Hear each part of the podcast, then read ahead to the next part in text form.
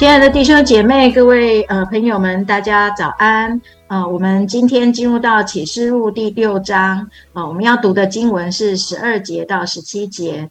揭开第六印的时候，我又看见地大震动，日头变黑像毛布，满月变红像血，天上的星辰坠落于地，如同无花果树被大风摇动落下未熟的果子一样。天就挪移，好像书卷被卷起来；山岭海岛都被挪移，离开本位。地上的君王、臣宰、将军、富户、壮士和一切为奴的、自主的，都藏在山洞和岩石穴里，向山和岩石说：“倒在我们身上吧，把我们藏起来，躲避做宝座者的面目和羔羊的愤怒。”因为他们愤怒的大日到了，谁能站得住呢？啊，今天为我们分享 Q T 信息的是怡晶，我们把时间交给怡晶，谢谢，谢谢金姐啊。到了第六章呢，羔羊要开始揭开七印了。那第六章只有揭开第一印跟第六印。刚才金姐帮我们读的是第六印，但是我们也来了解一下第一印到第五印是什么啊？真的读。启示录充满了各种奇异的幻想，或者是电影情节，或是我们曾经看过的跟启示录有关的画册，或者是三 D 动画等等。但是我们直接从经文来看的时候，我们就可以想象说，耶稣接过书卷之后，他逐一的揭开这七印，而约翰呢，在他的意象中看到的画面，那时候他已经九十多岁了，大概是在主后。一百年左右的时代，那个时代是没有电视啊、电影、网络或者是影音媒体的，所以他的脑中可能没有像我们一样有过那些动画、灾难片的情节或画面。他就是依照他所看见、所听见的，还有在意象中所感受到的内容，如实的记录下来。可是我们能够想象，他的心里一定非常的震撼，尤其当一印又一印揭开的时候。当羔羊揭开第一印的时候，约翰看见了一匹白马，马上的骑士是拿着弓。骑士呢，他可以，他得到了冠冕，而且他一直征战，又一直得胜。啊，这一匹白马，就有人说，在启示录十九章的十一节也有讲到白马，而骑在马上的名字，马上骑士的名字叫做诚信真实。好，头戴冠冕，而且身穿被鲜血浸透的衣服。他的名字是上帝的道。而这一位骑士，我们可以很明显的看出，他指的就是耶稣基督。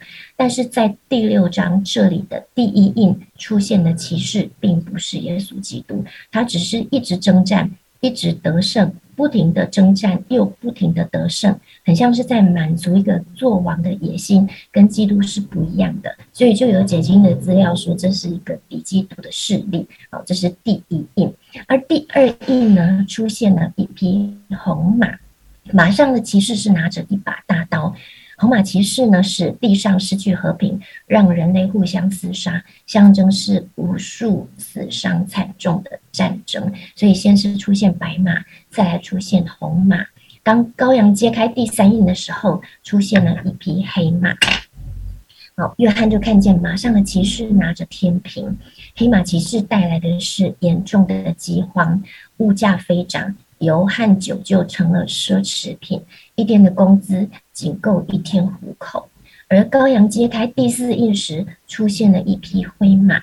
这位骑士是有名字的，他的名字叫做死亡。他和他后面的权势可以用刀剑、饥荒、瘟疫和野兽。这里提到野兽，哈，象征着野兽来的时候，好像就是在来吃人的尸体的。这些灾难呢，消灭了地上四分之一的人类。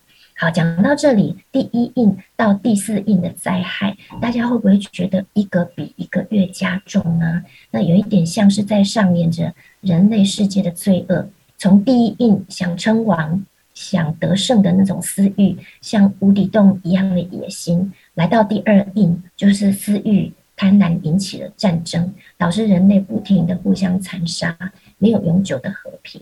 又揭开第三印。看到战争引起饥荒，粮食的短缺，没有食物，让许多很很许多的人生命快要无法存活。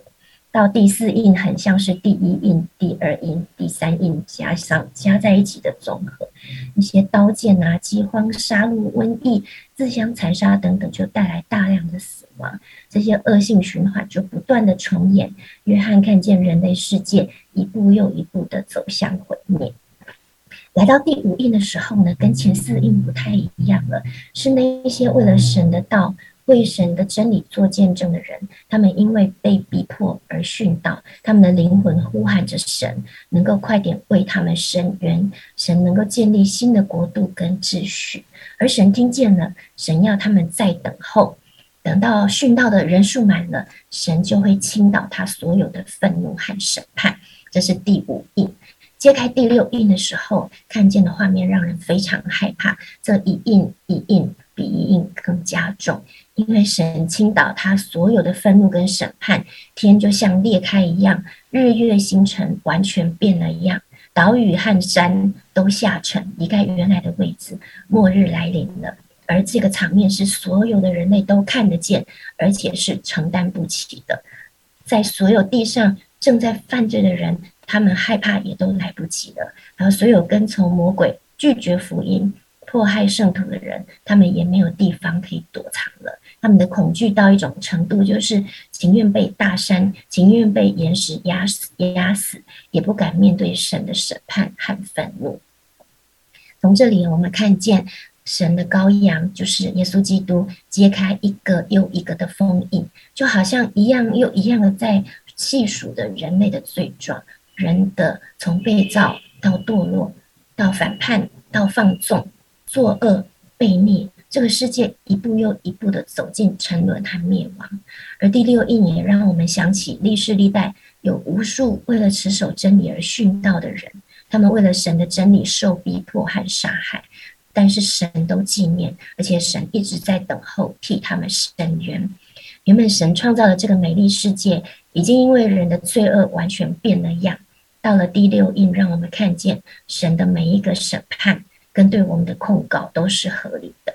因为他珍惜我们的生命，一直到现在，他都还在等候我们悔改，等候地上的每一个不幸的罪人悔改。讲到这里，从约翰写启示录的年代，一直回到今今年我们的二零二二年的现的现在，我们身处在这个平安的岛上，我们的物质生活很丰富。啊，我们很有自由度的能够跟人分享福音，也很自由的能聚会。但是我们不要忘记，这个世界不会一直停留在这样的境况，基督徒也不会一直维持啊在这样的舒适状态。我听过一位牧师说，在日本的车站发福音单张是不行的，在美国的校园传福音是不行的，在加拿大的公园公开分享神是不行的。更何况是那些比较封闭保守的穆斯林国家，或是第三世界，每天都有人为了福音而殉道。所以想到这里，求神帮助我们在平顺的日子，我们可以常常想起耶稣还会第二次再来。一旦到了耶稣要来的那个时刻，要悔改、要传福音都来不及了。所以求神恩待我们，恩待他的每一个儿女，让我们能够有智慧来数算我们所过的每一天。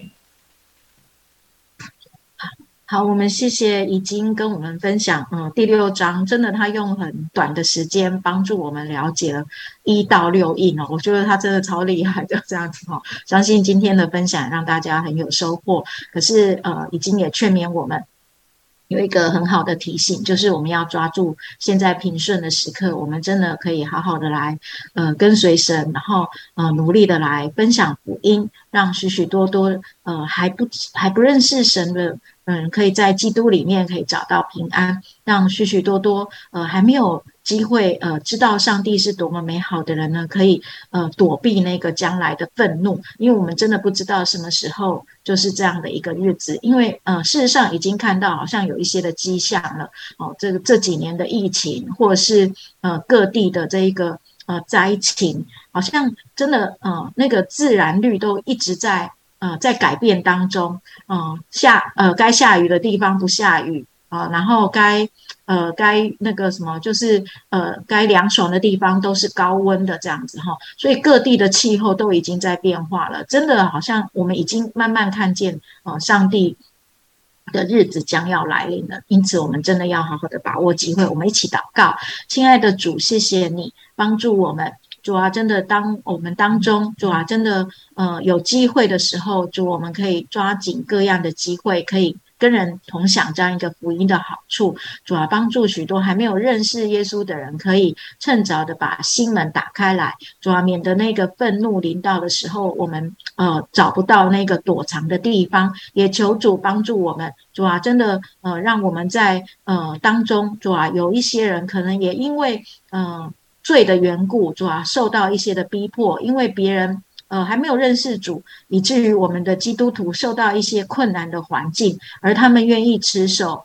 见证他们愿意持守真理的，而受到一些的委屈，受到一些的苦情的，求神你自己亲自的安慰。主啊，我深深的相信，当他们坚守在他们的岗位上，为你自己来做见证，为你的真理而持守在那边的时候，主啊，他们的眼泪没有白流，他们做的工作没有白做。主啊，你都亲自的纪念，并且你要亲自的报答。主啊，祝福我们当中呃每一天呃主啊，真的面对这许许多多呃。困难的决定的时候，让我们的弟兄姐妹都可以靠着你自己的真理站立的稳。主啊，好叫我们都像一个明灯一样，在每一个黑暗的地方为你闪闪发光。谢谢主垂听我们的祷告，奉耶稣基督的名，阿门。阿门。